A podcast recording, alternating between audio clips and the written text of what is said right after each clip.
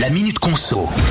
C'est une promesse d'Emmanuel Macron qui a refait surface ces derniers jours la possibilité de louer un véhicule électrique neuf à 100 euros par mois pour les personnes les plus modestes grâce à une aide de l'État.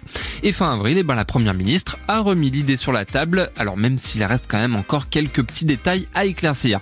Déjà, ce qu'on sait, c'est que le coup de pouce devrait démarrer d'ici l'automne prochain et que les premiers véhicules seraient livrés début 2024. L'aide va concerner les automobilistes, donc les plus modestes, les jeunes, mais aussi les personnels médicaux même si pour l'instant, eh ben, on ne connaît pas encore le plafond des revenus. Et parmi les critères, il faudra aussi préciser l'endroit où on habite. Concernant les voitures, elles devraient avoir été fabriquées en France ou en Europe, mais il y a déjà certains experts qui s'inquiètent en soulignant qu'actuellement, les véhicules électriques les plus abordables sont presque tous fabriqués en Chine et que les offres les plus intéressantes ne se trouvent pas en dessous des 150 euros par mois.